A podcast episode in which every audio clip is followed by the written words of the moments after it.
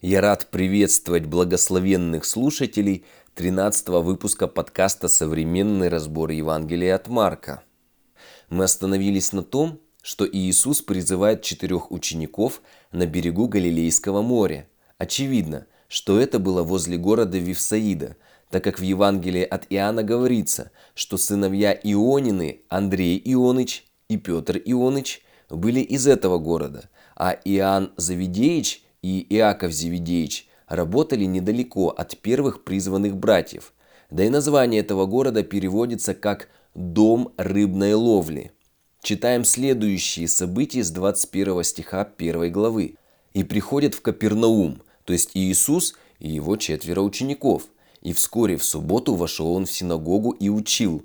И дивились его учению, ибо он учил их как власть имеющий, а не как книжники.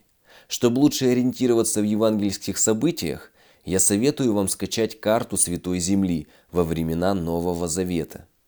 Город Капернаум, в который пришел Иисус с четырьмя учениками, был особенным городом для Христа. В первом стихе 9 главы Евангелия от Матфея Иисус называет его «своим городом». И здесь важно не запутаться. Город, в котором Христос родился – Вифлеем – в котором вырос и был воспитан Назарет, а в котором жил Капернаум. В этом городе и его окрестностях Иисус провел большую часть своего земного служения. Рядом с этим городом благоухали роскошные сады с апельсиновыми, миндальными и гранатовыми деревьями. Повсюду видны были высокие пальмы, богатые виноградники, смоковницы и маслины – Плоды на деревьях можно было видеть в продолжении целых 10 месяцев в году. Этот город присутствует в списке поселений, о которых сокрушался Иисус в Матфея 11 главе. «И ты, Капернаум, до неба вознесшийся, до ада не свергнешься, ибо если бы в Содоме явлены были силы, явленные в тебе, то он оставался бы до сего дня».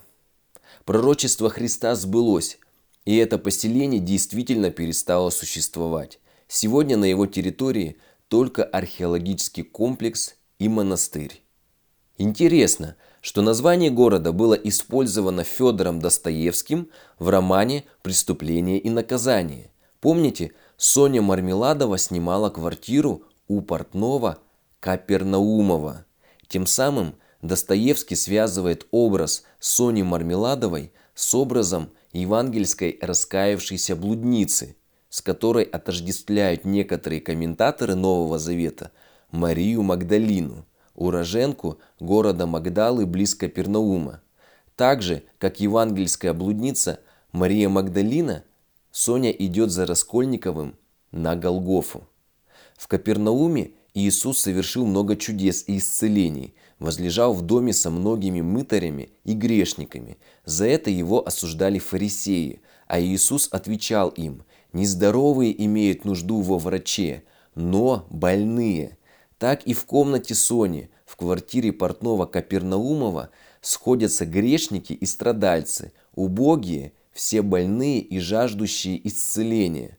Сюда приходит и Раскольников, чтобы сознаться в преступлении. Так что, как видите, просто вспомнив со школьным другом сюжет классического романа, можно легко перейти к проповеди Евангелия.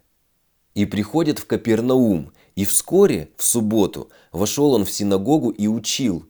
Синагога – это слово переводится с греческого как «собрание» или с иврита как «дом собрания». Вспомните, что и церковь переводится как «собрание верующих». В Талмуде сказано, что она уступает место по святости только храму, и она называется «малое святилище». Взято это мнение на основании пророка Иезекииля 11 главы. «Я удалил их к народам и рассеял их по странам, но я стал для них святилищем малым в странах, куда пришли они». Синагоги появились около 25 веков назад в Вавилоне, после разрушения первого храма и начала вавилонского пленения. Евреи, изгнанные в Вавилон, стали собираться в домах друг друга, чтобы вместе молиться и учить Тору. Позднее были построены специальные здания для молитвы, первые синагоги. В начале периода второго храма еврейские законоучители постановили, что молиться следует в общине. Каждая община должна построить дом собрания. Или, как мы уже говорили, синагогу, где евреи собирались бы на молитву в шаббат, праздники и будни. Синагогу можно организовывать, если в селении было хотя бы 10 мужчин. Отличие от храма было в том, что здесь не приносили жертвы, так как жертвы можно было приносить только в храме, по закону. Благодаря рассеянию евреев и появлению по миру синагог, многие народы от них могли слышать пророчество о приходе Мессии. Считается, что Ездра, автор одноименной книги Ветхого Завета, и создал систему синагог и богослужений в них, а также установил канон Писания, то есть Ветхого Завета. Внешние синагоги отличаются друг от друга, но в основе их внутреннего устройства лежит конструкция храма, который в свою очередь повторял устройство Скинии. Как и храм, необходимо, чтобы синагога располагалась на самом высоком месте в городе, конечно, если есть такая возможность.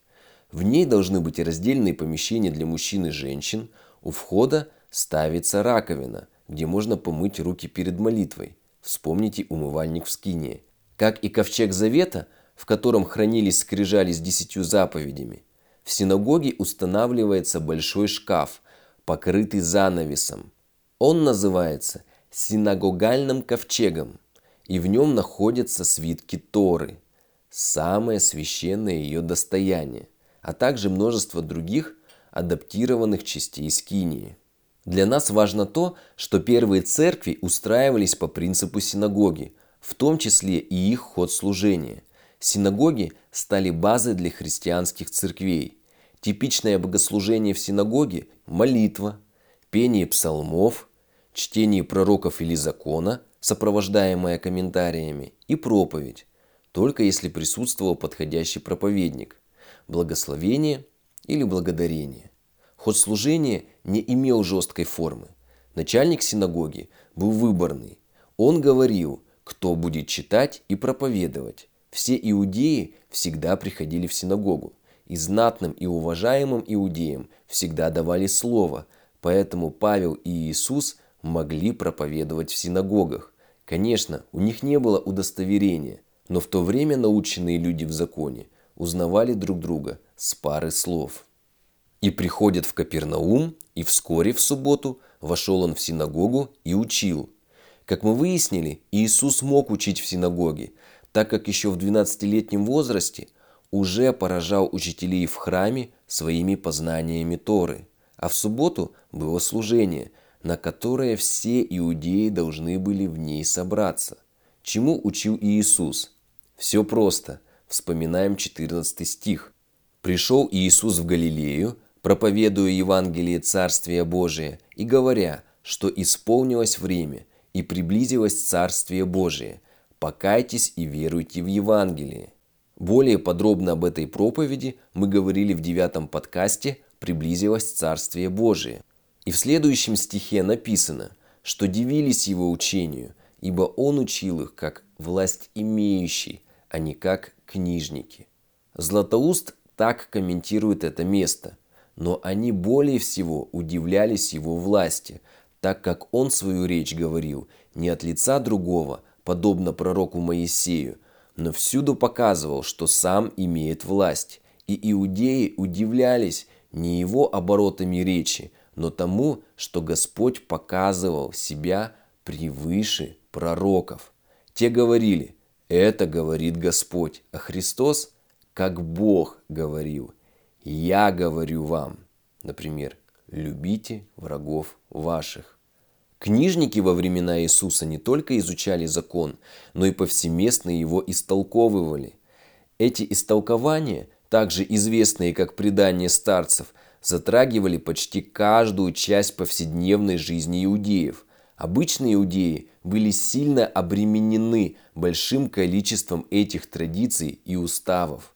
Поэтому, когда Иисус начал проповедовать простое и понятное евангельское послание и показывал, как необходимо истолковывать закон, то у него сразу же появились разногласия с книжниками. А вот среди обычного народа он приобрел большую популярность.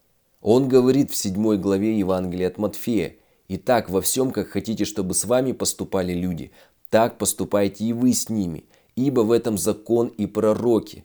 Вместо того, чтобы сухо учить людей исполнять закон в мелочах, как соблюдать субботу, как правильно мыть руки и совершать другие повседневные дела, Иисус показал саму суть закона. Он любил закон, и что самое важное, Он им жил. Христос имел власть не только потому, что Он был Сыном Божьим, но и потому, что Он был Сыном человеческим, живущим по закону. В отличие от самих книжников и фарисеев, Иисус смог соблюсти весь закон. В Матфея 23 главе он говорит о том, что они возложили на людей невыносимые ноши, которых сами понести не могли. Нам сегодня также нужно быть осторожными, нести людям суть Евангелия, а не придумывать правила для каждой сферы жизни. Сейчас пишут статьи и проводят семинары о том, как отличать духовную музыку от недуховной, о том, какие фильмы можно и нельзя смотреть христианам, о том, можно ли иметь неверующих друзей и много чего подобного. Но нам, как христианам, живущими не по закону, важно самим научиться отличать свет от тьмы. И для этого нам не нужно изучить всю тьму, все ранги бесов и демонов, все повадки дьявола. Это абсолютно не нужно, а только навредит нам. Сотрудники банка не заучивают, как выглядят фальшивые купюры, но они на 100% знают, как отличить подлинную купюру от подделки. Поэтому будем изучать свет, познавать свет и ходить во свете. С вами был Михаил Крюков. Ходите во свете.